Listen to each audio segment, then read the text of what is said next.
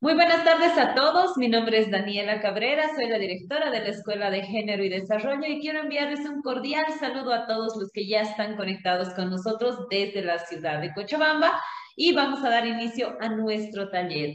No queremos iniciar sin antes recordarles a todos ustedes que en abril del 2020, gracias al apoyo de Samuel Doria Medina, se creó la Escuela de Género y Desarrollo con el objetivo de informar a hombres y mujeres para que estos puedan fortalecer sus conocimientos en temáticas de género y desarrollo integral. Decirles que iniciamos este tercer ciclo de la Escuela de Género este año 2022, realizando ya hasta la fecha 98 exitosos talleres virtuales en diferentes temáticas, como ser género, liderazgo, emprendimiento, y es debido a la pandemia que la escuela se enfocó en temáticas relacionadas al COVID-19 y el cuidado de la salud en general. Decirles también que nuestros expositores participan de manera voluntaria y son profesionales idóneos y líderes en sus áreas de especialidad. A lo largo de estos talleres participaron más de 290 mil personas de diferentes departamentos de nuestro país, como también del extranjero. Contamos con más de 170 grupos de WhatsApp. En nuestro grupo de Telegram ya somos más de 14 mil seguidores. Y también agradecemos a nuestros más de 42 mil seguidores en nuestra página de Facebook y también a nuestros 38 mil eh, suscriptores en nuestra página web. Decirles que por esto y mucho más, la Escuela de Género es una de las plataformas virtuales con mayor audiencia en nuestro país y también con seguidores en países como Estados Unidos, España, Perú, México. Enviamos un saludo también a todos los que se conectan desde Colombia, Ecuador, Argentina, Nicaragua, Paraguay y Uruguay. Y seguramente se conectan de otros países también. Les agradecemos a todos ellos por confiar en este su espacio. Decirles que todos nuestros logros no serían una realidad gracias a, sin la participación más bien de todos ustedes y el compromiso que asumen martes a martes para estar conectados con nosotros. Les agradecemos de corazón por confiar en este su espacio. Recordarles que todos los temas de nuestros talleres los eligen ustedes a través de las votaciones que están habilitadas en nuestra página de Facebook y también estamos revisando de manera constante los formularios que ustedes llenan al momento de inscribirse y nos dejan todas sus sugerencias. Así que por favor envíenos todas sus sugerencias para que las tomemos en cuenta para los siguientes talleres. Decirles que hoy, al igual que todos los días, reafirmamos nuestro compromiso de seguir trabajando, porque estamos convencidos que con educación Bolivia puede. Muy buenas tardes a todos y bienvenidos a este taller número 99 de la Escuela de Género, donde vamos a hablar sobre un tema muy importante, como es la viruela del mono. Esta, esta otra enfermedad que ha estado generando mucha incertidumbre en el mundo entero. Para eso tenemos un invitado muy especial, como es el doctor Aníbal Cruz, que ya está conectado con nosotros. También enviar un agradecimiento a Samuel Doria Medina por el apoyo constante que nos brinda para la realización de los diferentes talleres. Ahora sí, por favor, déjenme presentarles a nuestro invitado de lujo que tenemos el día de hoy, como es el doctor Aníbal Cruz. El doctor Aníbal Antonio Cruz Enzano es un médico cochabambino, docente universitario que tiene una especialidad en cirugía general, obteniendo además maestrías en geriatría y alta gerencia hospitalaria y administración de sistemas de salud. Durante su vida laboral desempeñó como catedrático de la Facultad de Medicina de la Universidad Mayor de San Simón. También fue presidente en cuatro ocasiones del Colegio Médico de Cochabamba, así como también fue presidente del Colegio Médico de Bolivia. También nuestro invitado, el doctor Aníbal Cruz, fue ministro de Salud y actualmente es secretario de Salud de la Alcaldía Municipal de Cochabamba. Queremos agradecer al doctor Cruz por ya estar conectado con nosotros. Iniciamos, por favor, nuestro taller. Vamos a tener 45 minutos de exposición de nuestro invitado y 45 minutos, como es habitual, para que todos ustedes puedan realizar sus consultas. Bienvenido, doctor. Muy buenas tardes. Adelante, por favor. Muy buenas tardes, querida Daniela. Agradecer esta invitación del taller de la Escuela de Género y Desarrollo por permitirme dirigir a tan masiva audiencia que se da. Es la segunda vez que participo y realmente a gusto y me pongo a disposición de toda tu audiencia para poder compartir esto que pues ha estado llamando la atención en estas últimas semanas. Pues agradecidos somos nosotros, doctor, por haber aceptado nuevamente nuestra invitación y poder compartir todos sus conocimientos referente a esta nueva enfermedad. Iniciamos, por favor, adelante. Bien, eh, querida Daniela y a toda la audiencia, vamos a hablar de la viruela del mono. A ver, la viruela del mono en esta época de pandemia, después de haber vivido prácticamente más de 818 días de pandemia eh, respecto al coronavirus, cualquier tipo de noticia de enfermedad rara pues causa pánico y mucho más si es que no se tiene la debida información. Indudablemente, estos, eh, esta viruela del mono tiene una característica, es una enfermedad zoonótica, que la vamos a ir describiendo en todas sus fases y las características que tiene esta. No debe alarmar, no debe causar pánico y yo creo que la audiencia va a poder ver cómo está marchando esta viruela, que es una eh, enfermedad endémica, endémica de una parte central del África, no es nada nuevo y esto lo vamos a ir desarrollando en el transcurso del tema. Quisiera que me ayudes con, el próximo, con la próxima diapositiva, por favor. Muy bien. ¿Qué es la viruela del mono? Es una enfermedad zoonótica. Zoonótica quiere decir transmitida de animales a los humanos. Es una enfermedad zoonótica viral. Ya se había detectado en algunos simios en 1958 esto no quiere decir que los que transmiten son los simios, sino que más bien se detectó este brote en algunos simios. ¿Cuáles son los animales susceptibles? Son los roedores, lisones o perros de las praderas. Y esto está más que todo ubicado en las selvas tropicales del África central y occidental. Esto es importante. Miren el brote en esta, en esta diapositiva. El brote que tiene este niño realmente alarma. Es una prácticamente una enfermedad totalmente con una erupción muy importante. Vamos a ir viendo que se manifiesta con unos síntomas. Primero con fiebre, dolor de cabeza intenso, dolores musculares, dolor de espalda, poca energía, aparecen ganglios linfáticos para, yo quiero que me entienda la población porque sé que no solamente son médicos los que atienden ese taller, ¿no? Aparecen los ganglios linfáticos donde eh, pues eh, prácticamente eh, son unas bolitas alrededor de los lugares, principalmente cuello, la ingle, que nos permite también determinar eso. Y lo más importante y llamativo son las erupciones o lesiones en la piel. A ver, ¿qué síntomas tenemos? Entre el primer y tercer día de fiebre aparecen las lesiones planas ya, o elevadas. A esto se llama mácula. Son unas pequeñas manchitas que de color rojo llamativas en el cuerpo. Posteriormente aparecen las pápulas, ¿no? Luego las vesículas, que son estas, eh, son eh, lo que nosotros llamamos las ampollas, con un líquido claro que posteriormente se infectan y se vuelven pus. Por eso que tienen estos puntos inicialmente claros, se vuelven en pústulas, que son ya lesiones que contienen pus. He ahí que el tipo de infección adyacente que se da por estas pústulas van a originar las, las, eh, las complicaciones que se dan. Luego de las pústulas esto que ocurre entre el 5 y 7 días, vamos a tener las costras. Y estas costras nos van a durar de 7 a 14 días. Y posteriormente va a caer.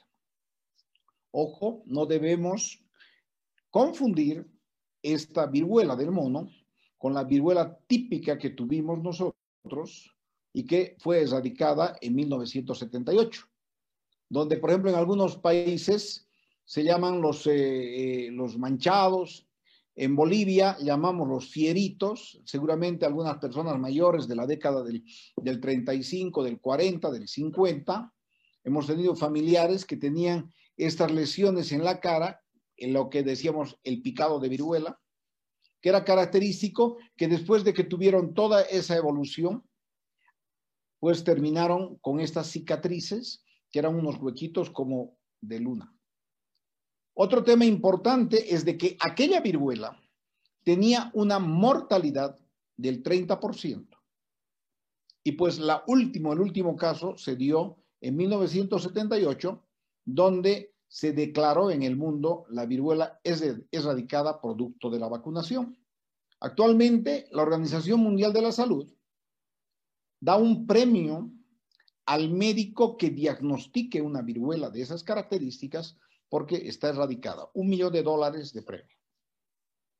Las lesiones planas o elevadas, llenas de líquido transparente, posteriormente se convierten, lo decía, en amarillentas y posteriormente se forman las costras, se secan y caen.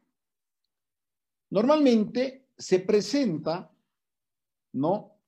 En aquello que llamamos en cielo estrellado, repartido en diferentes formas, muy parecido al de la varicela, con estas complicaciones, pero son erupciones mucho mayores, se presenta en la cara, en las palmas de las manos, en las plantas de los pies, en la boca, en los genitales, principalmente en la salida de la uretra, que es muy doloroso, y en los ojos. Por eso es que muchas veces la costumbre cuando tenemos varicela hace de que nos pongamos azul de metileno, nos punteamos o nos ponemos vidrios oscuros, lentes oscuros o nos tapan los ojos para evitar las complicaciones. Los síntomas van a durar entre dos a cuatro semanas. ¿Qué es lo que tenemos que ver? Primero, ¿cómo vamos a detectar? Tenemos que ver que esta persona que comienza con ese extantema, con la vesícula y todo lo que hemos descrito anteriormente, y tiene antecedentes de fiebre elevada, linfadenopatías prominentes, esto va a aplicar a criterios epidemiológicos del origen. Si es que nosotros tenemos una relación de contacto con personas que tienen una sintomatología o clínica similar y de probabilidad de que la enfermedad esté presente si es que viene de zonas donde existe un brote. Por eso es importante la alerta epidemiológica y, el, y la comunicación que se tenga sanitaria con los diferentes países cuando existe un brote de este tipo. Primero, para diagnosticar tenemos que tener criterios clínicos, indicar una toma de muestra que se va a confirmar con un diagnóstico definitivo que es con una reacción de cadena de la polimerasa en tiempo real. Lastimosamente, en nuestro país no tenemos el reactivo para esta viruela. Por tanto, hemos tenido que mandar en los dos casos sospechosos y tratar de llegar a la confirmación por descarte de otras patologías sintomáticas virales que nos puedan dar también algo parecido y una vez que descartamos podemos llegar a una conclusión clínica. El PCR se hace a través de un frotis del exudado de las lesiones y las muestras también en sangre, suero o secreciones respiratorias, orina y heces. ¿Qué es lo que está pasando entonces? Es de que las muestras clínicas eh, se consideran de categoría B por el transporte de muestras es suficiente la aplicación de las precauciones estándar. El personal que recolecta debe tener todas las medidas de bioseguridad, dado el alto contagio si es que se tiene contacto con las mucosas o con elementos que contienen el virus. La pregunta, ¿puede morir el paciente? La tasa de letalidad del virus del mono, o sea, la tasa que puede causar muerte, es del 1% muy leve, tiene toda la sintomatología alarmante que se presenta, sin embargo, también cuando se hacen las medidas generales de contención y si el paciente no tiene otras enfermedades como inmunodeficiencia o personas que son eh, prácticamente eh, recién nacidos, inmunodeprimidos, pues pueden llegar a las complicaciones y a la muerte. Los síntomas desaparecen a las pocas semanas y generalmente se complican cuando estas pústulas pues dan neumonía o, otras infecciones que puedan llegar a complicaciones clínicas. ¿Cómo se transmite? Eso es lo más importante. Y acá tenemos que tener un concepto de qué es la cadena de contagio. Primero, decimos que es una enfermedad zoonótica que transmite el animal al humano. ¿Qué quiere decir? Un contacto físico con el animal infectado. Generalmente la gente que entra a la selva, y esto en los lugares endémicos como en África Central, y que tiene contacto con roedores o primates y animales salvajes. También el contacto con carne infectada. ¿Cómo se transmite de persona a persona? A esto llamamos ya la cadena de contagio. Los últimos brotes que se han dado en España y Bélgica han dado lugar a que ha existido un contacto físico de la persona infectada con otra persona infectada. Y no está descrito, y esto es lo llamativo, no está descrito esta enfermedad en mujeres porque se ha visto, por ejemplo, en España y en Bélgica, hay unos lugares que se llaman saunas. En estos saunas existe, no es el sauna que conocemos nosotros, el sauna turco, sino que estos saunas que se llaman es donde personas o varones tienen contacto sexual. Y esto no es homofobia, sino que se ha visto en todos los casos descritos en este brote que hemos tenido, tanto en Europa, Norteamérica y algunos países, que todas estas personas han tenido contacto y son personas homosexuales. Se transmite a través de los fluidos corporales, la pus, sangre, lesión, costra, y también lesiones a través de las mucosas, como la saliva, y fundamentalmente, como les decía, en las parejas sexuales. ¿Cuál es el tratamiento? No existe tratamiento. La enfermedad se autolimita. Por tanto, el tiempo que tiene de evolución debe ser, además, seguida clínicamente y con el uso de antibióticos y medicamentos que prevean las complicaciones. O sea, el tratamiento es de apoyo.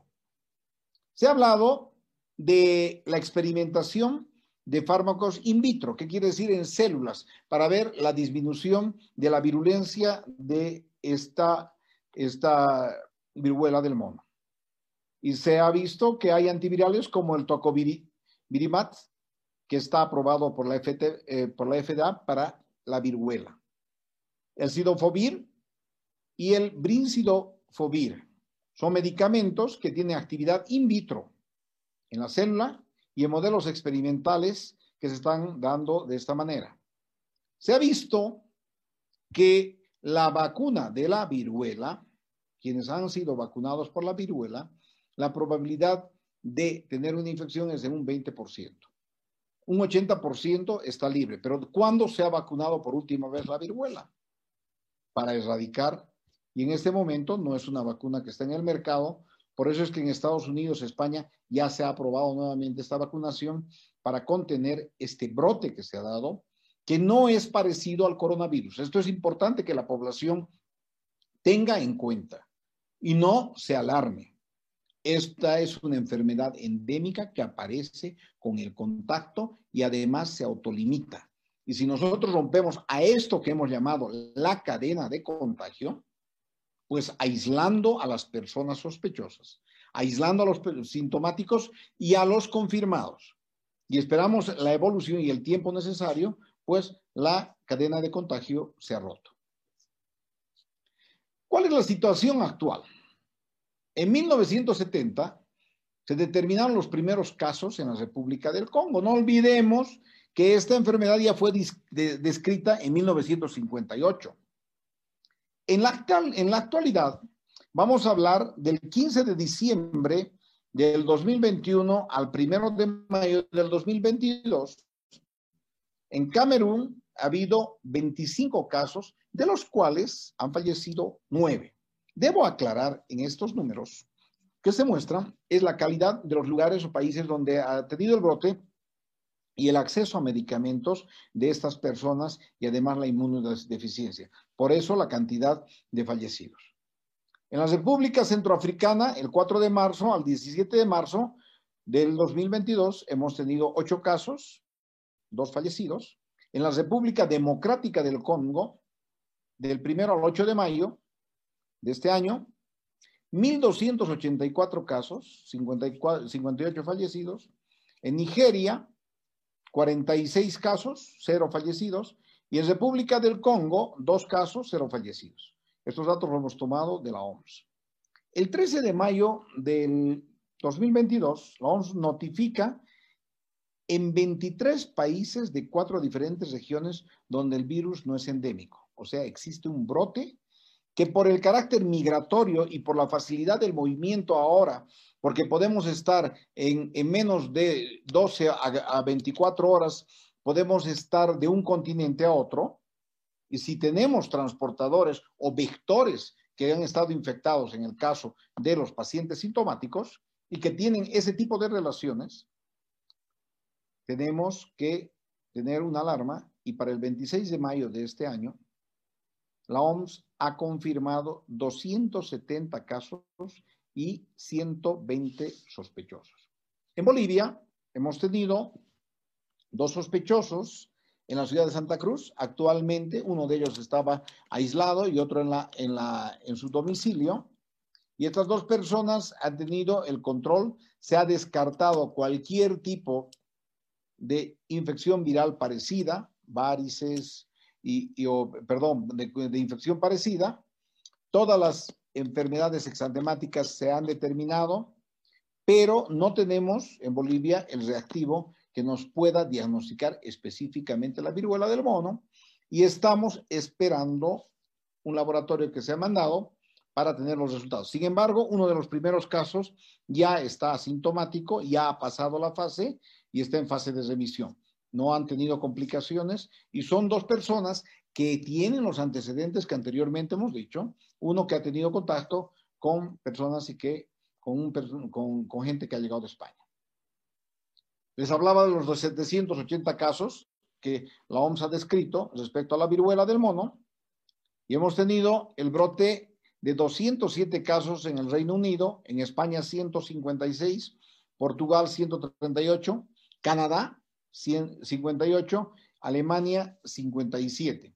También hemos tenido algunos, eh, algunos sospechosos en los Estados Unidos, en el Brasil, como decía, en la Argentina y en otros países Dada la situación que se presenta de alarma por la pandemia y el terror que estamos viviendo de esta pandemia del coronavirus, nos lleva a tener una mayor alarma y susceptibilidad que ha causado también pánico en la población mundial y la alerta correspondiente en la Organización Mundial de la Salud.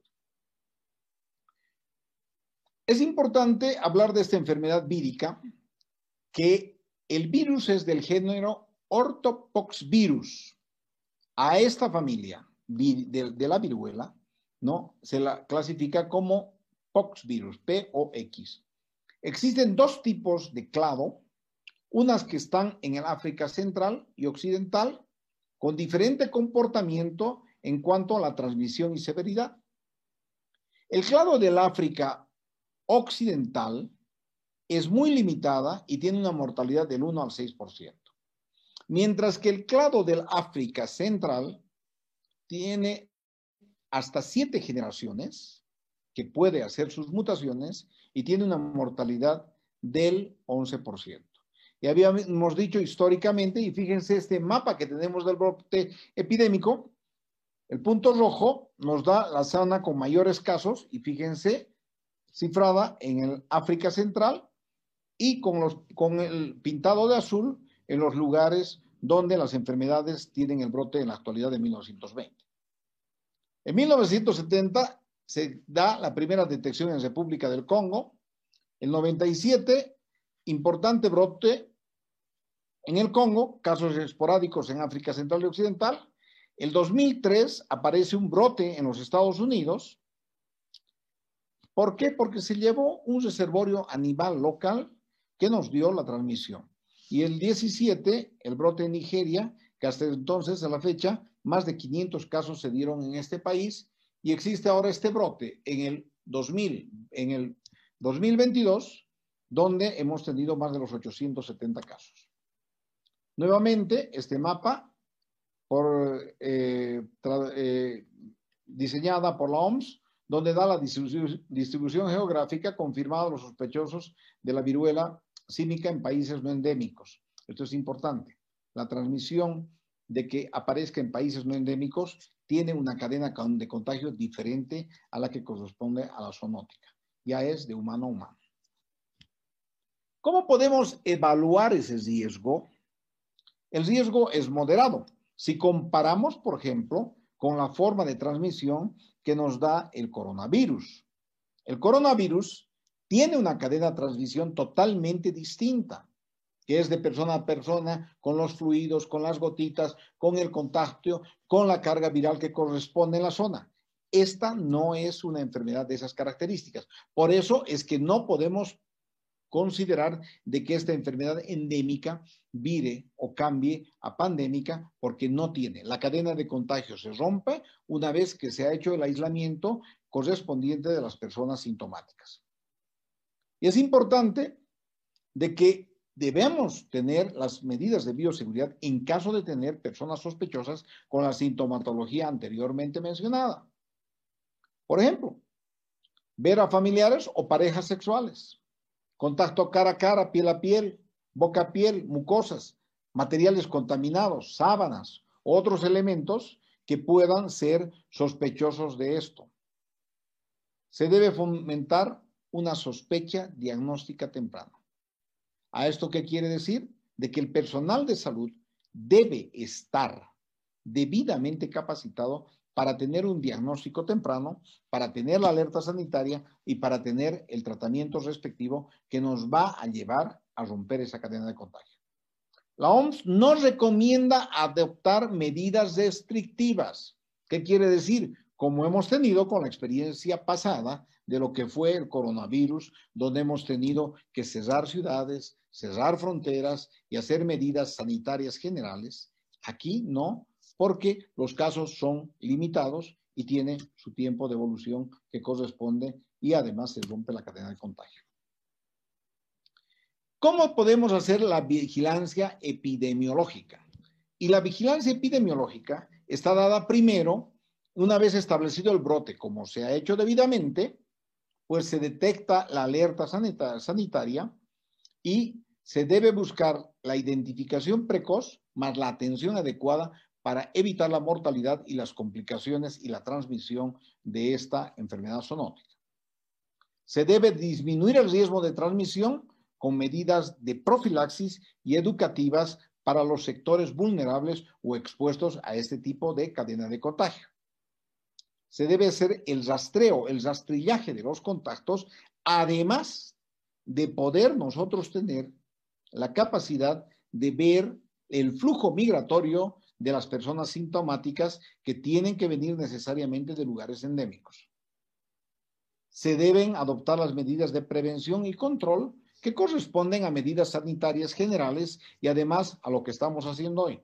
La transmisión del conocimiento, la alerta que se debe dar y que la noticia sea difundida de una manera que la población esté debidamente alertada para poder manifestar al personal sanitario esta situación se debe fomentar la sospecha diagnóstica temprana, lo recalco, una vez que se establece el síntoma o las características del brote de acuerdo a los signos y síntomas que presenta el paciente. Esto es muy importante, ¿no? El poder hablar de lo que corresponde a las vacunas. La vacuna contra la viruela humana muestra una protección cruzada contra la viruela símica que nos permite de alguna manera disminuir esto. Existe una nueva vacuna que se basa en el virus vaccina, que es una cepa nórdica que actualmente se está produciendo en España y que nos está dando esta característica. ¿Qué es lo que está pasando en Sudamérica?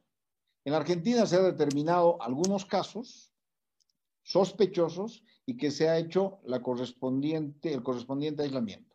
En Bolivia hemos tenido estos dos casos en Santa Cruz y un sospechoso en Oruro. En el Brasil se ha detectado en el nordeste y en la región de Sao Paulo y, y, Río de Janeiro. Y pues estamos pendientes de cualquier otro tipo de brote que existe porque se está haciendo el rastrillaje internacional debido para romper esta cadena de contagio. ¿Qué es importante para las personas que están en este taller? Lo importante es no alarmarnos, lo importante es el conocimiento que se transmite al respecto, lo importante es saber que esta enfermedad es endémica y además que la conocemos desde 1958. Lo importante es de que esta enfermedad endémica no va a ser pandémica y no va a tener las características del virus y probablemente después de esta experiencia que hemos tenido con el coronavirus, tengamos nosotros otros brotes de otras enfermedades víricas que nos van a alarmar. El coronavirus ha traído tragedia, ha traído luto, ha traído muerte. ¿Quién no ha tenido un amigo o un familiar que ha tenido la enfermedad y que se ha complicado? Por tanto, todavía estamos viviendo el fenómeno post-pandemia y pues esto causa pánico en la población. Mucho más con una enfermedad como esta, que es la viruela del mono, que tiene las características que estamos viendo cuando la enfermedad se presenta en el brote de las pústulas que llevan a esa imagen horrorosa. Eso es lo que puedo compartir. Lastimosamente, la investigación que nos da esto del de la viruela del mono no tiene mayor información que la que he presentado eh, de la forma más gráfica posible. Hemos tratado de buscar algunos otros temas de lo que corresponde a la parte epidemiológica internacional y pues todo lo que se tiene es sencillo porque, vuelvo a repetir, es una enfermedad que no debe alarmarnos. Muchísimas gracias. Los agradecidos somos nosotros y a nombre de todas las personas que están conectadas, estimado doctor, le agradecemos por haber compartido esta información tan importante que estoy segura que ha aclarado muchas dudas de nuestra audiencia. Y obviamente les pedimos a todos que puedan compartir esta información también para como decía el doctor, no entremos en una desinformación y nos podamos alarmar sobre esta enfermedad que el doctor le ha explicado de manera muy clara, sencilla y puntual. Le agradecemos mucho, doctor. Vamos a iniciar, por favor, con la ronda de preguntas. Tenemos mucha gente que está conectada el día de hoy. Agradecer a las más de 6.800 personas que se han conectado el día de hoy, que están participando en nuestro taller para poder conocer un poco más acerca de esta enfermedad endémica, como usted mencionaba, como es la viruela del mono. Vamos a iniciar, por favor, con la ronda de preguntas. Para nuestro invitado del día de hoy, vamos a habilitar en sala 1, por favor, vamos a pedir a todas las personas que están conectadas que puedan eh, levantar la mano a través de la plataforma de Zoom. En sala 2, a todos los que nos acompañan, por favor, levanten, envíenos más bien sus comentarios a través del chat que ya está habilitado. Y también en nuestra página de Facebook, un saludo a todos los que están conectados con nosotros. Les pedimos que puedan dejarnos sus consultas a través de los comentarios de Facebook. Así que iniciamos, por favor, doctor. Vamos a habilitar el micrófono de Miguel Ángel, Ángel Cejas Méndez. Adelante, por favor, Miguel Ángel. Buenas noches. ¿Desde dónde se conecta? Buenas noches, eh, estoy aquí en la ciudad de Cochabamba, en el kilómetro 5 de la carretera Sacaba. Doctor, eh, gracias por permitirnos eh, saber un poco sobre esta nueva enfermedad para nosotros acá en Bolivia, por ejemplo, no teníamos conocimiento del mismo. Para ir a la pregunta, doctor, usted indica de que no hay ningún tipo de tratamiento para poder curar lo mayor, o sea, lo más rápido posible esta enfermedad. Pero ¿qué es lo que pasa cuando eh, la fiebre es demasiado alta? Si las pústulas eh, que van con el tiempo ya acrecentando tienen algún tipo de problema en cuanto se refiere al ardor o si éstas se, rascan, deja alguna marca. Eh, un tratamiento básico, ¿cuál podría ser, doctor? Gracias. Bien, eh, primero decirle de que esta enfermedad es autolimitante. ¿Qué quiere decir autolimitante? Que tiene solo un tiempo de evolución. Estamos hablando de 14 días o de máximo tres semanas. Toda esa sintomatología de la fiebre, dolor muscular, malestar, ganglios y la aparición de toda esa imagen que hemos tenido va a ir perdiéndose paulatinamente. Pero cuando llegamos a la etapa de pústula, estamos hablando de pus. Y pus es infección, que quiere decir que tiene una enfermedad ya que, contaminada con una bacteria. Por tanto, primero, el tratar la fiebre es muy importante. Y para eso tenemos medicamentos para la fiebre, los antipiréticos. Segundo, para evitar las complicaciones con infecciones, se debe hacer un o sea, un tratamiento antibiótico que permita evitar las complicaciones de la infección. Este es el tratamiento y lo que decía en mi explicación, que la evolución es sintomática. Tenemos que responder de acuerdo a la evolución clínica del paciente. Gracias, doctor. Muchas gracias, doctor, por esta recomendación y un saludo también a Miguel Ángel y a todas las personas que se conectan desde la ciudad de Cochabamba. Continuamos, por favor, vamos a habilitar ahora el micrófono de María Consuelo Velarde. Adelante, por favor, María Consuelo, buenas noches. ¿Desde dónde nos acompaña?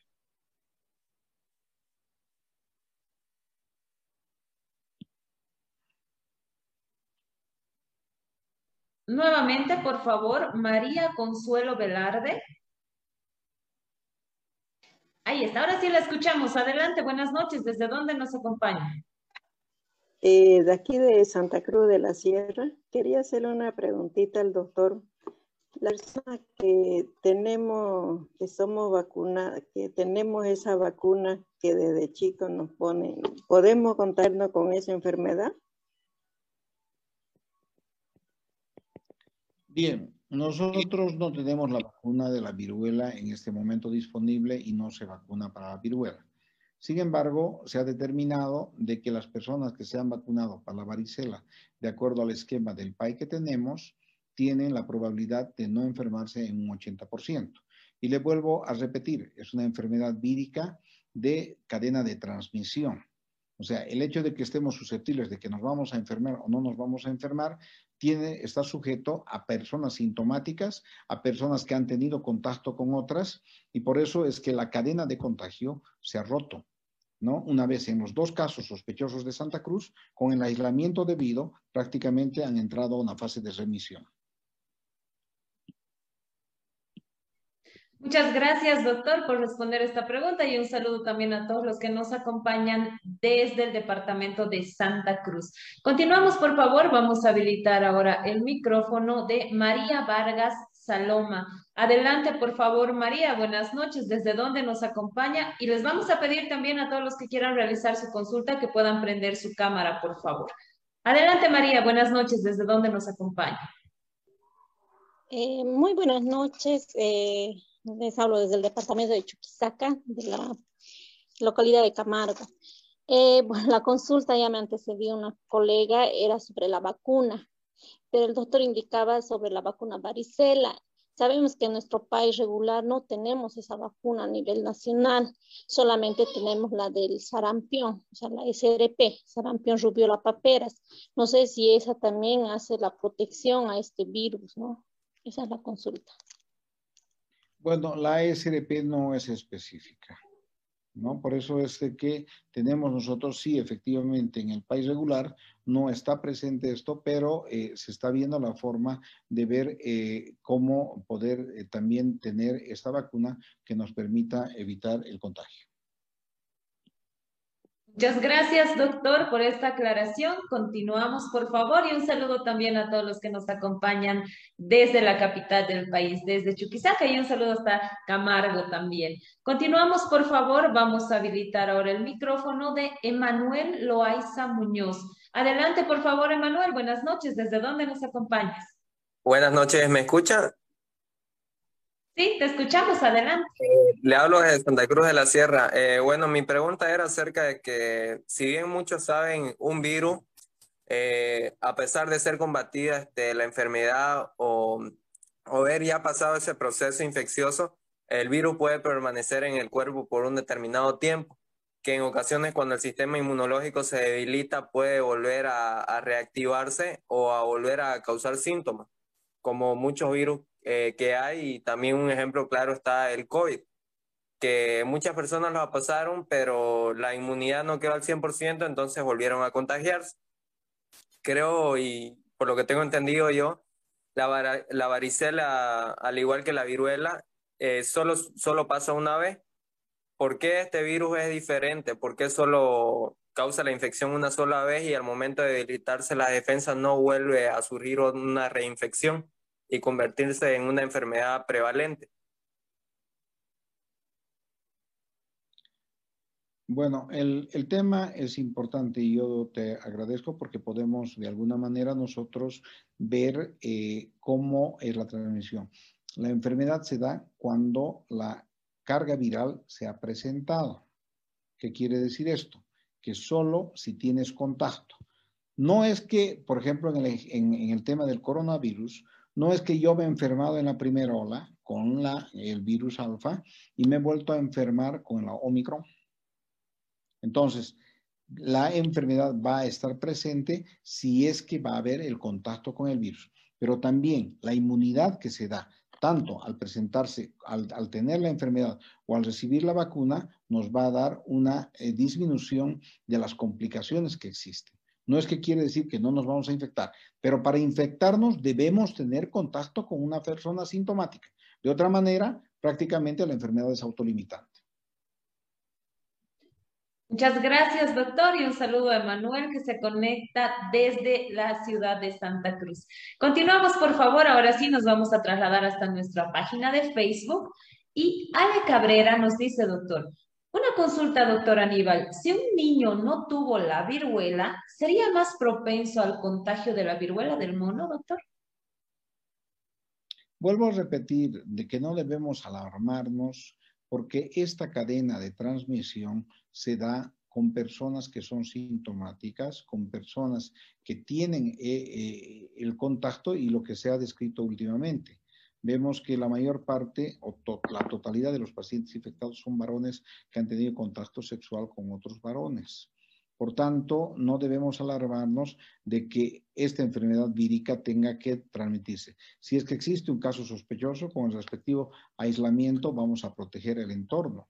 Porque miren, en el caso de los sintomáticos, muchos han tenido contacto, pero si no ha tenido el contacto eh, sexual o el fluido con líquidos, entonces, esto no ha sido, eh, no ha sido transmisión. Se ha aislado a las dos personas y no existen más sintomáticos. Muchas gracias, doctor, por responder esta consulta. Continuamos, por favor. María García nos dice, doctor, ¿cuáles serían los síntomas sospechosos de la viruela del mono para saber que tengo que acudir al hospital? ¿Podemos eh, recalcar, por favor, doctor, esta información? Ya lo habíamos dicho, estos síntomas, ¿no? Comienza con una fiebre, malestar general, dolor de espalda, y lo más llamativo es el brote en las fases que hemos dicho, ¿no? Primero aparece una especie de mancha, una mácula que llamamos nosotros. Esta mácula se vuelve pápula, después tiene el tema de vesícula, que son el sol levantamiento, aquello que llamamos ampollitas, y lo que en medicina se llama la imagen del cielo estrellado, varios tipos de eh, levantamientos generalizado que posteriormente se vuelven aquellas pústulas que son muy llamativas, generalizado en todo el cuerpo, principalmente en la palma de las manos, en los pies, en el dorso, en los genitales, en los lugares que llama la atención, inclusive en las áreas de la mucosa. Entonces, toda esta sintomatología acompañada de ganglios, muchos eh, dicen al ganglio eh, cuando se infarta el amayoje, amoji, dicen en quechua, ¿no? Donde hay un, hay, un crecimiento de unas, unas bolas ya sea en la cadena ganglionar del cuello o la ingle, nos va a dar esta sintomatología fundamental. Pero lo más llamativo es de que tengamos que tener en cuenta el flujo migratorio y de quién ha traído o con quién ha tenido contacto. Generalmente, ahora que estamos en, en, este, en esta fase de brote, pues tendríamos que hablar con gente que viene de España, con gente que viene de Canadá, con gente que viene de Bélgica y de los lugares donde ha, ha tenido esta enfermedad su brote. Muchas gracias, doctor. Continuamos, por favor. Ahora sí nos vamos a trasladar de manera virtual a nuestra sala número dos. Un saludo a todos los que están conectados también en nuestra plataforma número dos.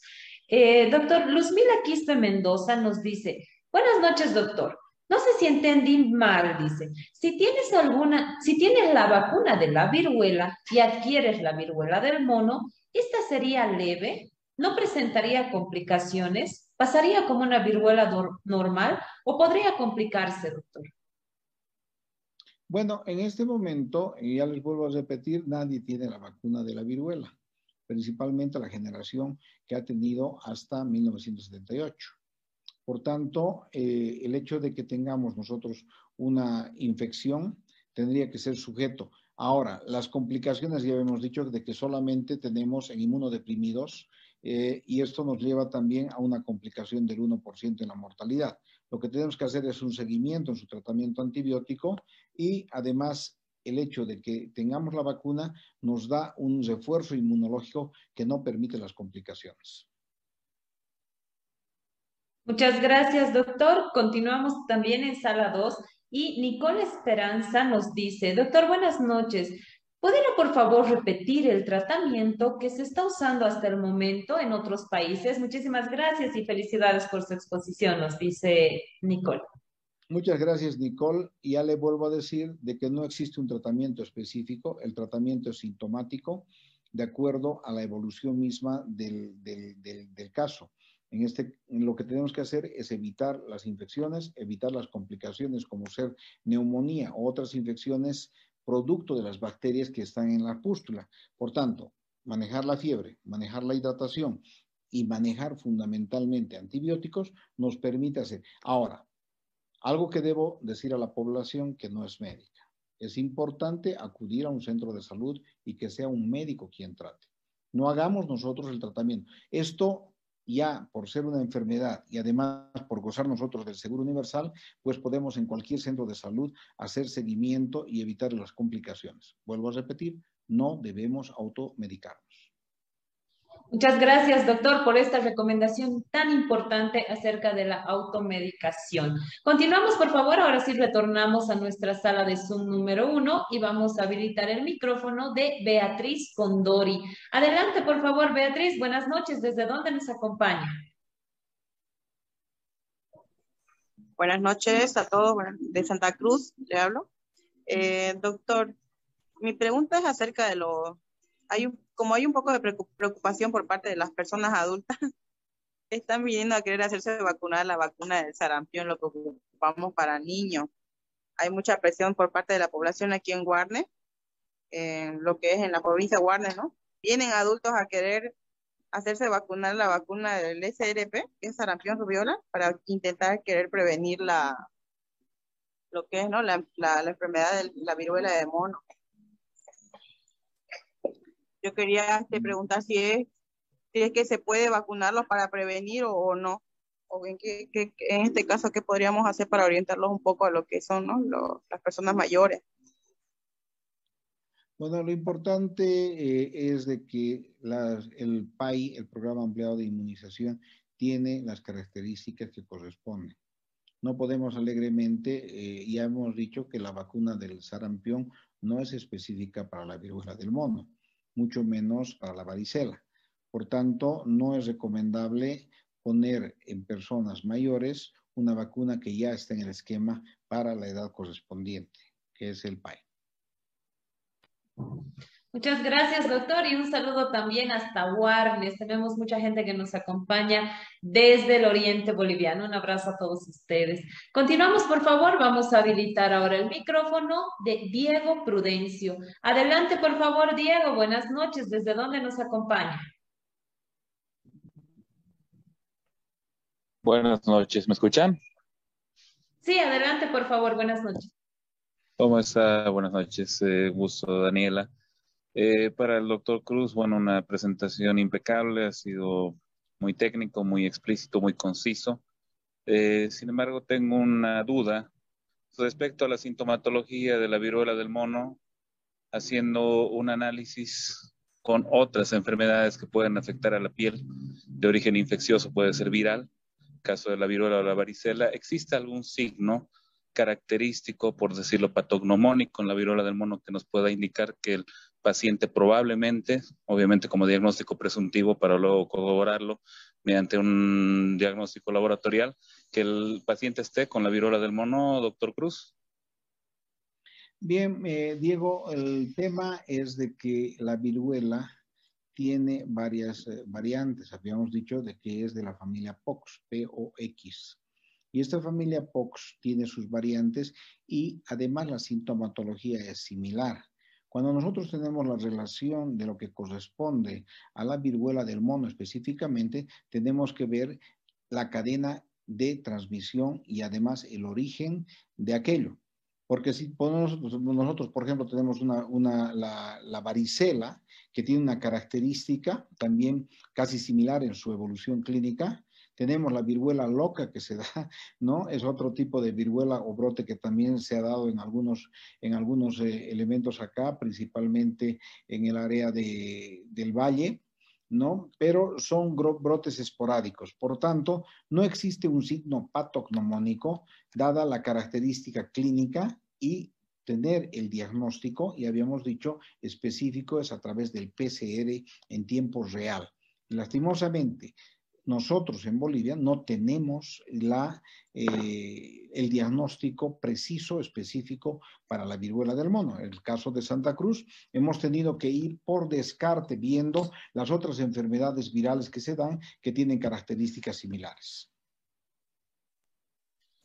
Muchas gracias, doctor, y un saludo también a Diego que se conecta desde la ciudad de Cochabamba. Continuamos, por favor, vamos a habilitar ahora el micrófono de Hadwin Julie Flores Vilca. Adelante, por favor, Hadwin, buenas noches. ¿Desde dónde se conecta con nosotros? Muy buenas noches, le hablo de aquí de Yacuiba. Eh, mi pregunta es, si una mujer en gestación llega a tener la viruela, ¿puede transmitir, transmitir a, a su bebé que está embarazada, que está adentro o, no? Bueno, el, el, tema es de que no se ha descrito la transmisión eh, de una madre a niño. La característica que yo mencionaba anteriormente, eh, este brote que hemos tenido, no hay mujeres, son puro varones y el origen no es una enfermedad de transmisión sexual, más al contrario es de contacto con personas que han, han estado en lugares endémicos y que ha tenido este tipo de brote. Por tanto, la transmisión eh, no existe eh, hacia el bebé, salvo a que sea con contacto directo en las mucosas o fluidos. Muchas gracias, doctor, por esta y un saludo también a todos los que nos acompañan desde Yacuiba, el país. Continuamos, por favor, vamos a habilitar ahora el micrófono Huacho Rocabado. Adelante, por favor, ¿cuál es su nombre completo y desde dónde nos acompaña? Buenas noches. Hola, muy buenas noches. Soy Walter Rocabado. Eh, muchas gracias. Estimado doctor Aníbal Cruz, una consulta.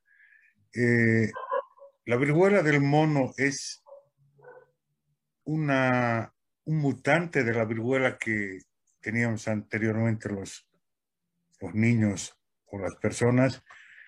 ¿Y cuál es el periodo de incubación que tiene esta en relación a la anterior viruela que supuestamente está erradicada? Gracias. Un saludo, querido Guacho, un abrazo desde la distancia.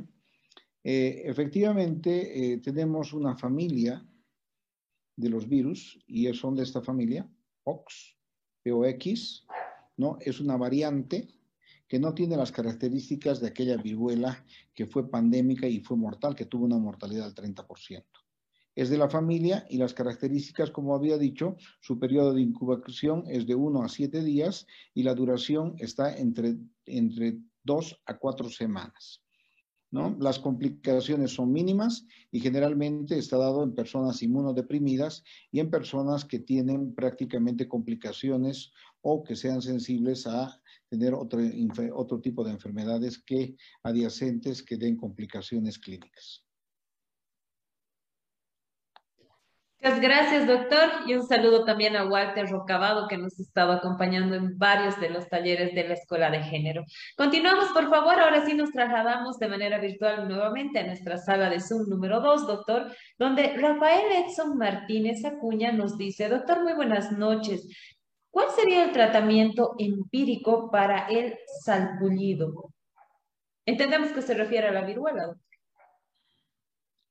Bueno, eh, vuelvo a decirles, por favor, cuando se trata de casos clínicos, casos virales que nos llevan a complicaciones, no buscaremos el empirismo. La medicina está basada en la evidencia.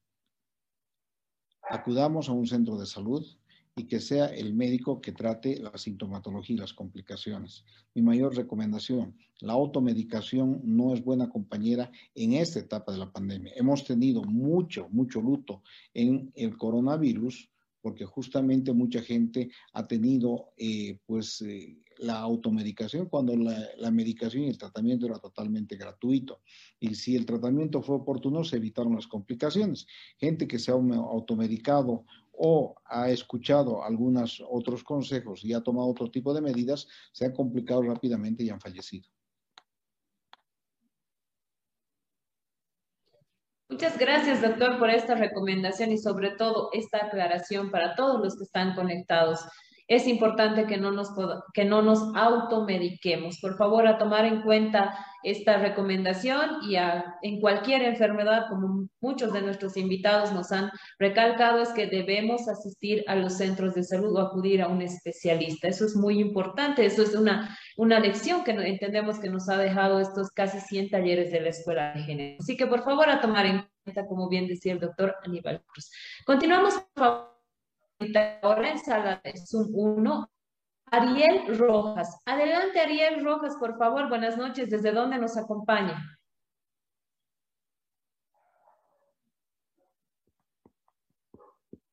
Habilitamos, por favor, nuevamente el micrófono de Ariel Rojas para que pueda realizar su consulta.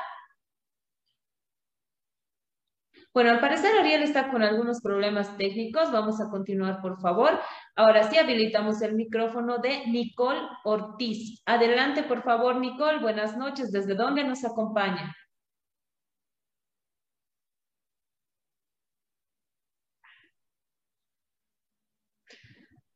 Bueno, doctor, estamos con algunos problemas técnicos. Mientras solucionamos esto en sala 1, nos vamos a sala 2 Lilian Elizabeth Pierola Romero nos dice, buenas noches, doctor.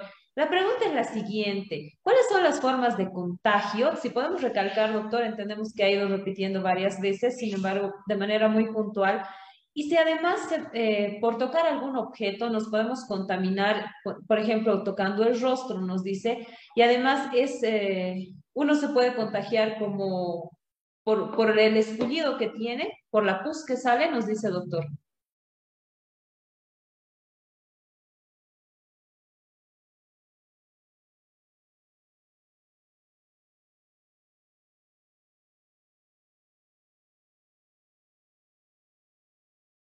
Bueno, hemos tenido algún problema técnico con, el, con nuestro invitado del día de hoy, con el doctor Aníbal Cruz.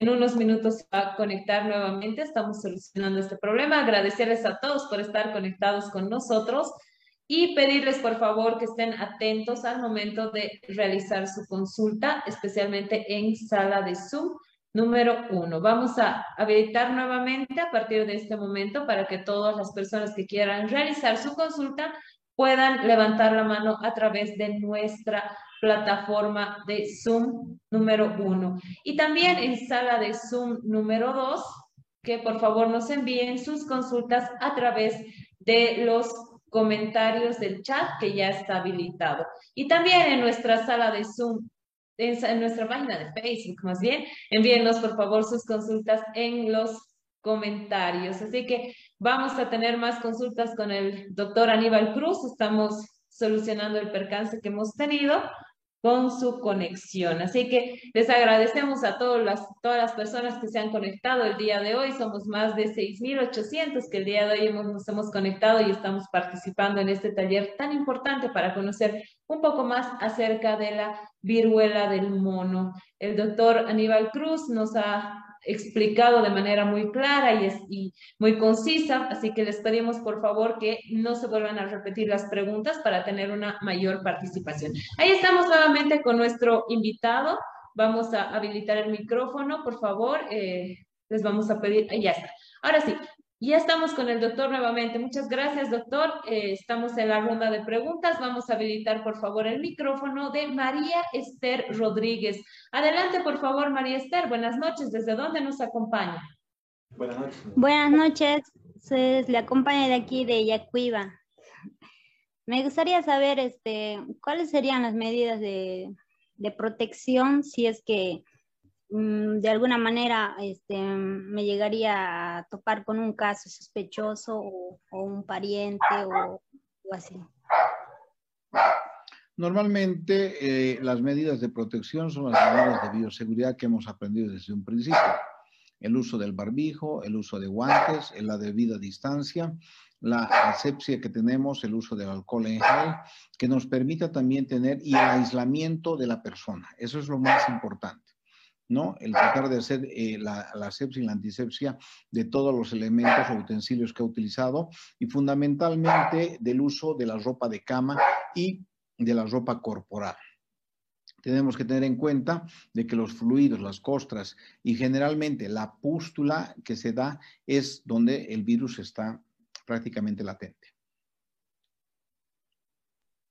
Muchas gracias, doctor. Continuamos, por favor. Vamos a habilitar ahora el micrófono de Beatriz Condori. Adelante, por favor, Beatriz. Buenas noches. ¿Desde dónde nos acompaña?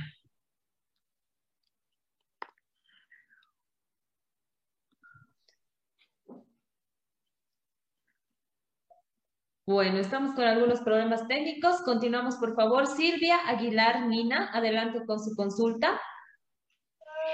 Buenas noches, doctora Aníbal. Estaba muy buena la presentación, ¿no? Entonces, eh, lo que yo quería saber es en, en un hemograma completo, ¿qué cosas de relevancia podemos ver o no, como es viral, entonces, algún dato que nos pueda hacer sospechar en el cuadro por favor, doctor. Lo importante de determinar el hemograma del paciente es de una infección aguda. Probablemente estén elevados, eh, pues, eh, la parte de los leucocitos, no las formas jóvenes van a estar elevadas y además también vamos a tener una sintomatología si hablamos de las inmunoglobulinas. de la misma manera, las inmunoglobulinas, las IgM, están elevadas ¿no? en la etapa aguda. Muchas gracias, doctor. Continuamos, por favor. Vamos a trasladarnos a sala de Zoom número 2. Y María Guadalupe nos dice, doctor, la toma de muestra, ¿cómo se realiza en el caso de la viruela del mono? ¿Y qué especialidad se encargaría de ello, doctor? Generalmente, la especialidad que se dirige a las enfermedades víricas son los infectólogos. Indudablemente que los médicos generales tenemos las características de poder hacer el diagnóstico temprano y la toma de muestra está a través de las secreciones en la mucosa, se puede determinar en sangre y también a través de las costras. Muchas gracias, doctor. Continuamos, por favor. Vamos a habilitar el micrófono de Verónica Mamani Quispe. Adelante, por favor, Verónica. Buenas noches. ¿Desde dónde nos acompaña? Buenas noches. ¿Me escuchan? Sí. Sí, adelante. buenas noches. Eh, un saludo muy cordial al doctor. Está, eh, yo soy de la ciudad del Alto, de La Paz. Eh, quería hacerle una pregunta acerca de las personas que no están vacunadas con, lo que es las vacunas de los niños, ya que mi niña no tiene las vacunas completas, entonces eh, tengo el temor de que llegue a contagiarse en el colegio. Ella ya tiene ocho años y solo tiene la penta, si no me equivoco.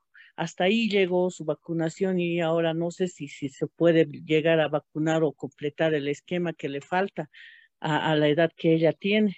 Y otra cosita más, eh, quisiera saber a quién más le da, eh, más fuerte le cae la enfermedad, a los niños o a los adolescentes o a los mayores en sí. Gracias.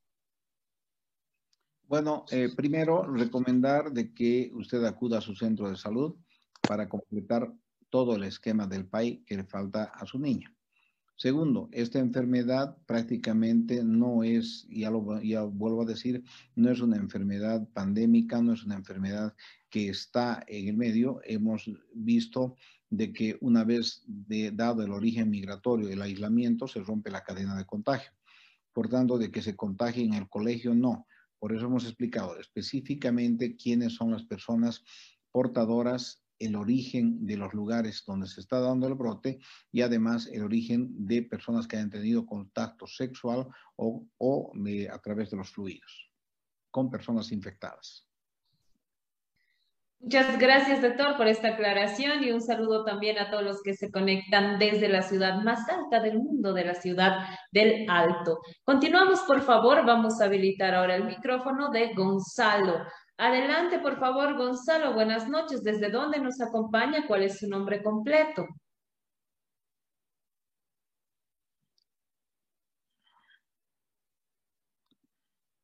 Nuevamente, por favor, Gonzalo, adelante con su consulta. Bueno, continuamos, por favor. Habilitamos el micrófono de Hola, muy buenas noches. Buenas noches. Buenas noches, Gonzalo. ¿Cuál es su nombre completo y desde dónde nos acompaña? Cochabamba, Gonzalo Pérez Aparicio le habla. Adelante, bienvenido. ¿Cuál es su consulta? Muy buenas noches. Eh, quisiera hacerle la consulta al doctor Aníbal Cruz. Un gusto saludarle y conocerle también así por, por primera vez. Tengo una pregunta que que quisiera tal vez saber con todo el respeto la información, ¿qué contiene las vacunas que están inyectando en el tema de lo que es la inmunización contra el COVID-19 y contra la, la, viruela de mono que está tal vez abarcando en diferentes países? Necesito, quisiera preguntarle, ¿qué contienen el contenido de las vacunas? Con todo el respeto. Bien, eh, primero de que la vacuna ya es eh, puede tener varias características. Es una parte del ADN del virus. Dos, puede ser una parte del contenido de la membrana del virus, que son generalmente proteínas o aminoácidos. ¿no? Puede tener un sector o un virus atenuado, todos estos elementos que si bien producen una infección mínima, despiertan la cadena inmunológica en el, en, el receptor, o sea, en la persona a la que se ha inyectado, para que ésta comience a generar anticuerpos. Ese es el principio de toda vacuna. Por eso es que cuando yo hablaba del coronavirus, decía, no importa el tipo de vacuna, todas van a, despertar la parte inmunológica.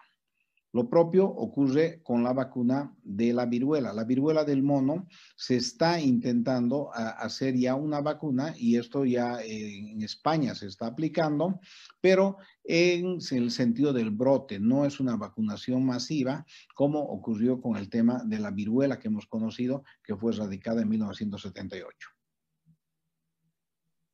Muchas gracias, doctor. Continuamos, por favor. Ya estamos llegando a la parte final de nuestro taller. Vamos con las últimas consultas, por favor. Habilitamos el micrófono de Paul Sanginés. Adelante, por favor, Paul. ¿Desde dónde nos acompaña? Buenas noches. Buenas noches. Primeramente, eh, doctora Aníbal, quiero hacer una pregunta. Eh, eh, mi pregunta es cómo esta, la viruela del mono, cuánto, si no, si no es si no, si no tenemos el tratamiento que se debe, cuánta, cuántas horas tenemos de vida, por así decirlo, si es letal para llegar a causar la muerte. Bien, Paul, eh, ya lo había explicado inicialmente, esta es una enfermedad autolimitante, tiene una evolución por un tiempo, dos a cuatro semanas. Lo único que tenemos que hacer es evitar las complicaciones fundamentalmente de la infección o complicación. ¿Quiénes son las personas vulnerables a esto? Son personas inmunodeprimidas y vuelvo a repetir, la mortalidad es del 1%. Muchas gracias, doctor, por responder las preguntas de nuestra audiencia, tanto en sala 1 como en sala 2 y también en nuestra página de Facebook. Estamos con las últimas consultas, por favor. Vamos a habilitar el micrófono del doctor Javier Muñoz Lora. Adelante, por favor, doctor. Buenas noches. ¿Desde dónde nos acompaña? Bienvenido. Bueno, muchas gracias. Buenas noches. Eh, yo estoy comunicándome desde Punta Arenas, Chile. Solamente agradecer y felicitar a Aníbal, que fue compañero en colegio y en universidad, así que Solo eso, brillante presentación y muy, muy al, al, dedo todas todas las, las, consultas que están que está haciendo también la, la, las personas que están participando en esto. Así que muchas gracias y felicidades por, por, esta, por estos seminarios que hacen o, talleres. Aníbal, un abrazo desde el fin del mundo. Un gran abrazo, Javierito, desde la distancia y una alegría de verte después de tanto tiempo. Un abrazo y cariños. Saludos a la familia. Agradecemos al doctor Javier, Javier Muñoz Lora que se ha conectado esta noche con nosotros desde el país de Chile. Muchísimas gracias, doctor, por, por sus palabras. Nos motivan a seguir adelante. Le agradecemos mucho por estar conectado con nosotros y sus palabras nos alientan, como le decía. Y un abrazo hasta el hermano país de Chile. Continuamos, por favor, doctor. Tenemos muchas preguntas todavía para usted. Vamos ya finalizando. Vamos a habilitar el micrófono de Claudia Jaldín. Adelante, por favor, Claudia, buenas noches. ¿Desde dónde nos acompaña? Buenas noches. Eh, les hablo desde la ciudad de Potosí. Eh, mi pregunta era la siguiente. Mm, ¿Cuántos días dura la fase de contagio de esta enfermedad? Y si es que esta va a iniciar a partir de la aparición de síntomas. Eso sí, bueno, con el fin de poder comunicarnos con los contactos de contactos directos de los pacientes que sean sospechosos o positivos. La fase eh, de contacto, querida Clau, está dada a través de las mucosas o fluidos corporales. Por tanto, mientras el paciente está en la fase eruptiva hasta la fase descamativa, es una fase de contagio. Muchas gracias, doctor. Continuamos, por favor, y un abrazo también a todos los que se conectan desde la Villa Imperial, desde el departamento de Potosí. Continuamos, por favor. Vamos a habilitar el micrófono de Ariel Rojas. Adelante, por favor, Ariel. Buenas noches. ¿Desde dónde nos acompaña? Em, primeramente, pues, este, primeramente, buenas noches. Soy Ariel Rojas. Eh, igualmente, buenas noches al doctor Aníbal. Este, doctor, la verdad, me encantó este, sobre el tema que habló de la viruela del mono. Ya estoy un poco más ubicado acerca del tema de, eso. La verdad, este, tengo una pregunta que quisiera hacerle, la cual sería, ¿cómo puedo protegerme a mí mismo y a los demás acerca de la viruela del mono? Eh, bien, Ariel, primero que tienes que ver de que ya lo había manifestado el tipo de transmisión y la cadena de contagio. Pacientes que han venido o migrado de un lugar donde hay el brote. Segundo, estamos hablando de que la característica que se ha dado principalmente en España y en Bélgica son personas o varones que han tenido contacto sexual con otros varones. Por tanto, la vida no en promiscuidad, la vida con las debidas protecciones, pues hacen de que uno evite y segundo, si es que tenemos un caso sospechoso, tenemos que reportarlo, tenemos que aislarlo y evitamos. Las medidas de bioseguridad son evitar el contacto principalmente con los fluidos corporales y la ropa y otros elementos que puedan tener contacto con estas personas infectadas. Muchas gracias, doctor. Continuamos con las últimas dos preguntas para usted, por favor. Vamos a habilitar el micrófono de... Este, una pregunta más quisiera decirle. Adelante, Ariel. ¿Desde dónde nos acompaña, por favor? Este, de River Alta, de Beni. Este, doctor, disculpe, este, ¿qué debo hacer yo si sospecho que he sido infectado?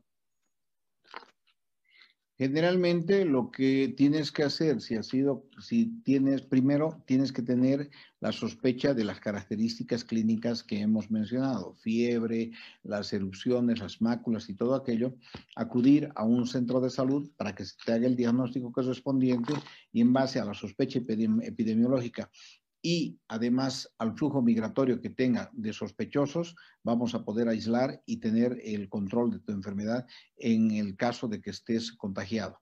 Pero como vuelvo a repetir, esta enfermedad no nos debe alarmar en el sentido de que si bien se ha hecho una alerta epidemiológica, está de acuerdo a la migración y a las características que se han dado en las últimas semanas. Si tú ves, hace dos semanas que se ha hablado de esto y prácticamente a la fecha no hemos tenido otro brote más. Muchas gracias, doctor, y un saludo también a todos los que nos acompañan desde el departamento del Beni de Trinidad. Continuamos, por favor, con las últimas dos consultas, doctor. Sofía Abril Belis. Adelante, por favor, Sofía. Buenas noches. ¿Desde dónde nos acompaña? Buenas noches. Eh, ¿Me escuchan? ¿Me pueden escuchar? Sí, te escuchamos. Adelante, por favor, con tu consulta. Buenas noches, me llamo Sofía Abril Beliguanza y estoy hablando de dignidad Quería preguntarle si esa enfermedad de simio solo es, que es especialmente afecta solo a los niños, o sea, está más visto en los niños que puede otro animal como la vaca, la gallina, aparte ese animal puede contagiarnos. O sea, el que tiene más como es más propenso a agarrar ese enfermedad, el animal. Aparte de eso, ¿me dejan entender?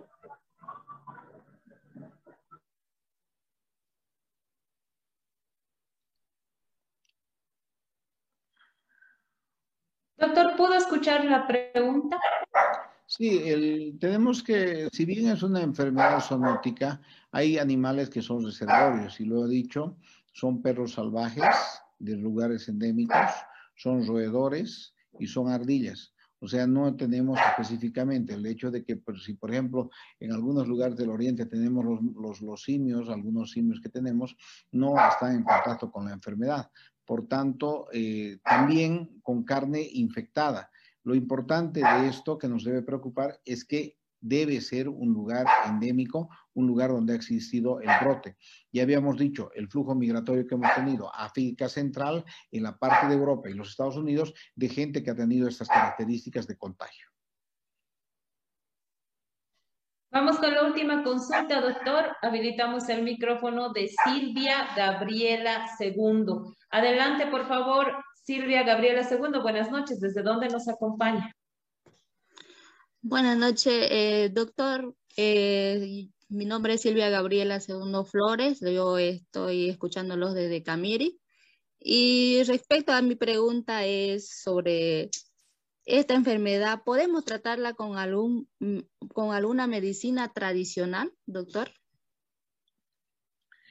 Bien, eh, Silvia Gabriela, vuelvo a repetir, ¿no? Estas enfermedades lo que son autolimitantes no, no debemos utilizar nosotros al máximo. Si podemos ser como parte de alivio, ya en este caso de alguna medicina natural, pero no es el tratamiento. El tratamiento debe ser seguido por un médico, por un personal sanitario que dé principalmente antibióticos, que dé antiperióticos para la parte sintomática y hay que seguir la evolución natural de esta enfermedad hasta llegar a al, final del, del brote.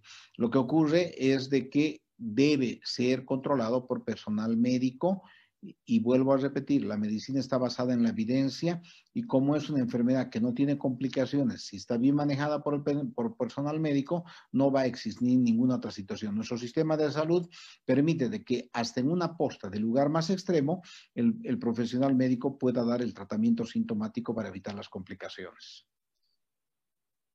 Queremos agradecer a nuestro invitado del día de hoy, al doctor Aníbal Cruz, por habernos acompañado en este taller tan importante donde hemos respondido, el doctor ha respondido muchas consultas referentes a la viruela del mono. Creo que ha quedado claro, doctor, la información que nos ha brindado. Le agradecemos por habernos acompañado esta noche. Le pedimos, por favor, sus recomendaciones y sus palabras de despedida. Bien, primero, eh, tengo que hacer una recomendación sanitaria. Yo sé de esta gran audiencia, en este momento hay 895 personas escuchándonos, y es importante de que nosotros podamos transmitir a la población de qué es la inmunización, de qué es la vacunación. Eh, para mí no le, no le doy mucha importancia más que una noticia que nos ha alarmado, esto de la viruela del mono, pero para mí en este momento es de que estamos terminando una fase de pandemia para convertir en endemia aquello que nos ha traído mucho luto y desgracia.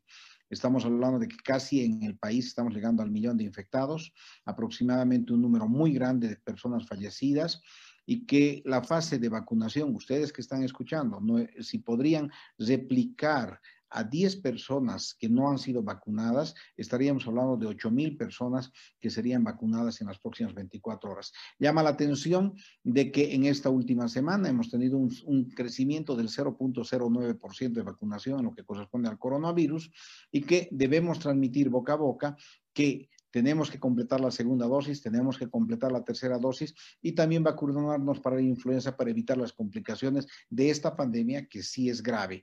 ¿no? En lo que respecta a la viruela del mono, simplemente las medidas sanitarias que se han dado y evitar el contacto con personas y además manifestar a la autoridad sanitaria respectiva o al médico o al hospital o posta para que evitar y romper la cadena de contagio de cualquier tipo de enfermedad eruptiva o vírica que tengamos. Muchas gracias.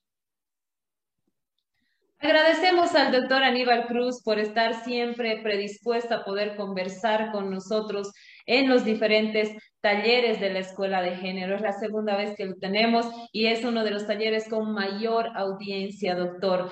Son alrededor de 6.800 personas que el día de hoy se han inscrito y han participado de este taller. Le agradecemos por toda la información que usted nos ha brindado el día de hoy y sobre todo por la predisposición y estas ganas que usted tiene siempre de compartir todos sus conocimientos con la población en general. Y lo que usted decía es importante poder replicar toda esta información que hemos aprendido en cada uno de los talleres y sobre todo el día de hoy para que no exista mala información en nuestra población. Le agradecemos mucho, lo esperamos en un próximo taller de la Escuela de Género. Estamos ya a una semana de poder cumplir nuestro taller número 100, así que lo esperamos también conectado para celebrar juntos este día tan importante para todos nosotros. Muchísimas gracias por haber estado conectado. Le agradecemos mucho y lo esperamos muy pronto. Por favor, eh, unos minutitos más le vamos a pedir que nos acompañe a nuestro invitado del día de hoy, el doctor Aníbal Cruz. Tenemos algunas, alguna información que, para poder brindarles a todos ustedes.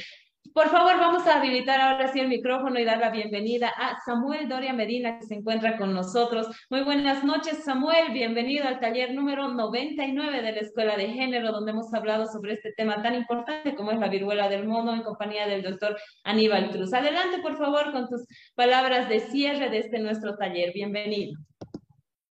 Muy, muy buenas noches, eh, Daniela. Un saludo a Aníbal y a todas las eh, más de 3.000 personas que, he visto que se han conectado esta noche. Eh, creo que la, la, información que nos ha dado el doctor Aníbal Cruz es muy importante. Él está eh, en el tema, es además un profesional reconocido en nuestro país, entonces tiene una opinión autorizada en esta materia. Yo solamente mencionar de que eh, creo que eh, estamos todos eh, susceptibles, sensibles, sensibles por el tema del COVID. Y claro, cuando empiezan a aparecer algunos casos de, de esta viruela del mono, muchos piensan que puede volverse una epidemia y que puede haber muchísimos casos y no es así. Está claro de que ya se ha dicho de que hay que tener cuidado, hay que ser cuidadoso, pero eh, no es que tenga un ritmo de contagio muy alto. Eh, las personas que tengan cierto riesgo, si se pueden hacer eh, vacunar contra la viruela, porque hay mucha gente joven que ya no se ha hecho vacunar. Pero en mi criterio, seguramente en estos últimos días han habido 100 casos en el mundo de, de viruela del mono, alrededor de 100 casos, y seguramente también han habido 100 nuevos casos de lepra y, y 100 nuevos casos de varias otras enfermedades muy complicadas, pero no por eso tenemos que, eh, que, entrar en pánico y pensar que va a haber otra epidemia. Ya la Organización Mundial de la Salud y los expertos nos han dicho que no, no va a ser así y creo que con la información que nos ha dado el doctor Aníbal Cruz nos quedamos también más, más tranquilos. Eh, yo, yo no quisiera extenderme más, felicitarte, Daniela. Tengo entendido que es tu taller 99, ¿no? Entonces, la próxima semana estaremos en el taller eh, número 100. Eh, te felicito y a seguir trabajando. Buenas noches. Gracias. Muchas gracias, Samuel, por, por, estar presente esta noche con nosotros y sobre todo por el apoyo constante que nos has brindado desde el taller número uno.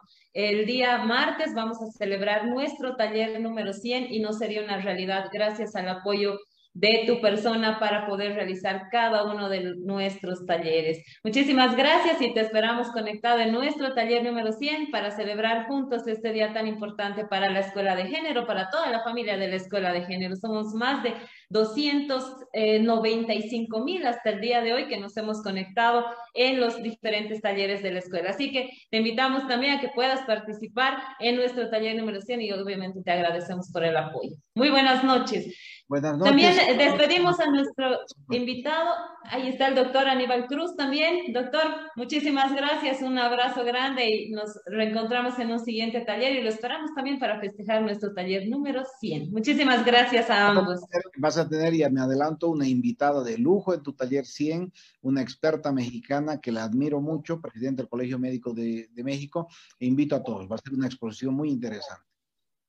Buenas noches. Muchas gracias, doctor. Le agradecemos al doctor Aníbal que nos ha ayudado a poder contactar a nuestra invitada del taller número 100. Como él mencionaba, es una experta en la ciudad de, en el, en el país de México, más bien, que nos va a estar acompañando en este taller tan importante. Le agradecemos, doctor, por todo el apoyo. Un abrazo también. Despedimos a Samuel Doria Medina y a nuestro invitado del día de hoy. Por favor, no se vayan todavía. Les tenemos mucha información importante para todos ustedes en nuestro taller número 99 para que ustedes puedan estar conectados e informados también para participar de nuestro taller. Número 100. Tenemos muchas sorpresas para ustedes. Queremos decirles que, eh, como es habitual, los certificados de este taller, del taller 99, van a ser enviados en las siguientes 72 horas mediante un link a los grupos de WhatsApp y también va a ser publicado en nuestra página de Facebook.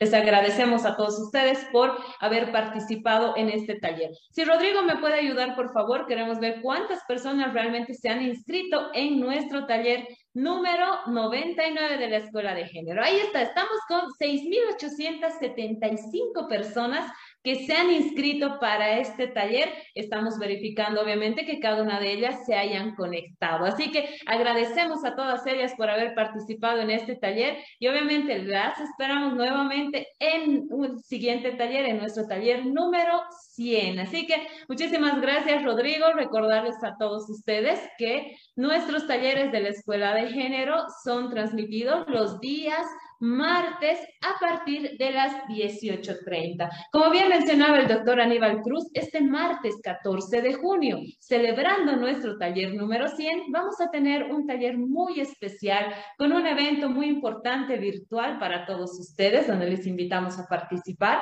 Vamos a estar conectados a partir de las 18.30 y vamos a hablar sobre un tema muy importante, como son los consejos para una buena salud. Así que vamos a tener una invitada de lujo, como mencionaba, la doctora Miriam Anel López Basilio. Ella es presidenta de la Federación Nacional de Colegios Médicos de México. Le agradecemos a la doctora por haber aceptado nuestra invitación y ella va a estar conversando con nosotros, conectándose desde la Ciudad de México para hablar sobre los consejos para una buena salud. Vamos a tener un taller muy amplio donde vamos a poder eh, hacer una síntesis de los 100 talleres que hemos tenido para que ustedes puedan conocer los consejos para tener una buena salud.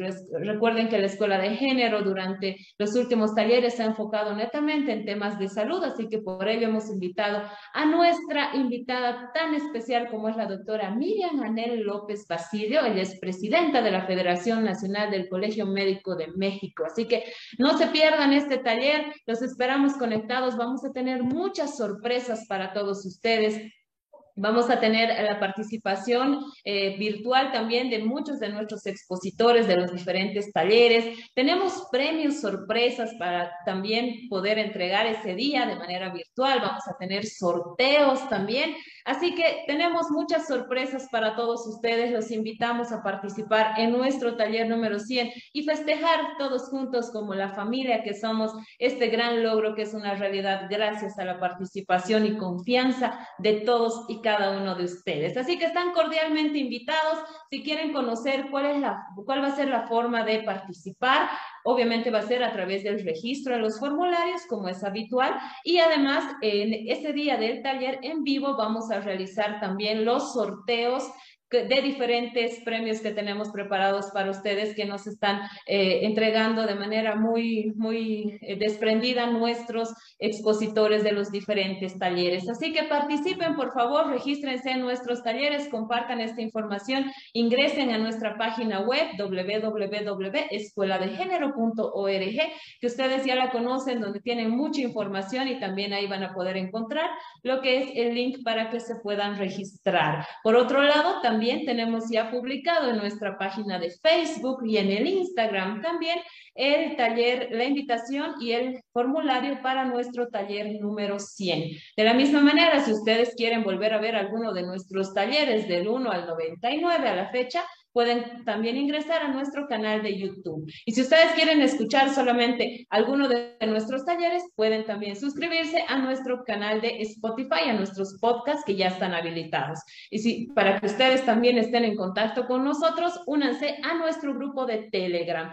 En este momento les voy a pedir, por favor, a todas las personas que están conectadas, que quieran ser parte de nuestro festejo del taller número 100, que por favor a partir de este, en este momento les vamos a pedir por favor que puedan eh, levantar la mano para que nosotros nos podamos poner en contacto con ustedes, para que podamos coordinar eh, algunos videos que ustedes nos puedan enviar contándonos sus experiencias, qué es lo que han aprendido en nuestros talleres de la Escuela de Género para que los podamos mostrar en nuestro taller número 100. Así que si ustedes quieren ser parte de nuestro taller número 100, envíenos por favor su video dándonos su opinión sobre el mismo, un video muy corto de 20 segundos y posteriormente vamos a proceder a realizar un concurso entre todas las personas que, nos envíen sus videos para que puedan eh, también ser parte de nuestro video promocional y ganar muchos premios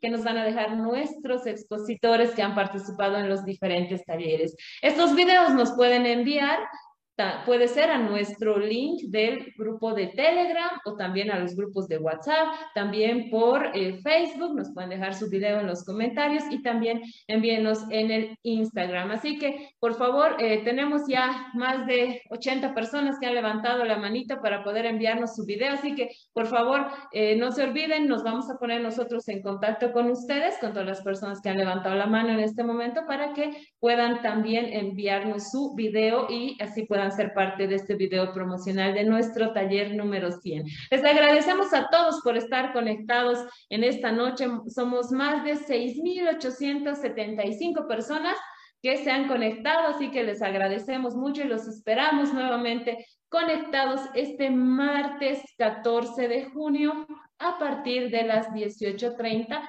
para poder hablar sobre los cuidados, los consejos que nos van a dar, nos va a dar nuestra expositora de, que se va a conectar desde México para poder compartir todos sus conocimientos con nosotros. Así que ahí estamos, tenemos casi 100 personas que van a ser parte de nuestro video. Les agradecemos a todos ustedes. Por favor, estén atentos. El equipo de la Escuela de Género se va a contactar con ustedes para que puedan enviarnos su videito, tanto en sala 1 en sala de Zoom 1 y también en sala de Zoom número 2.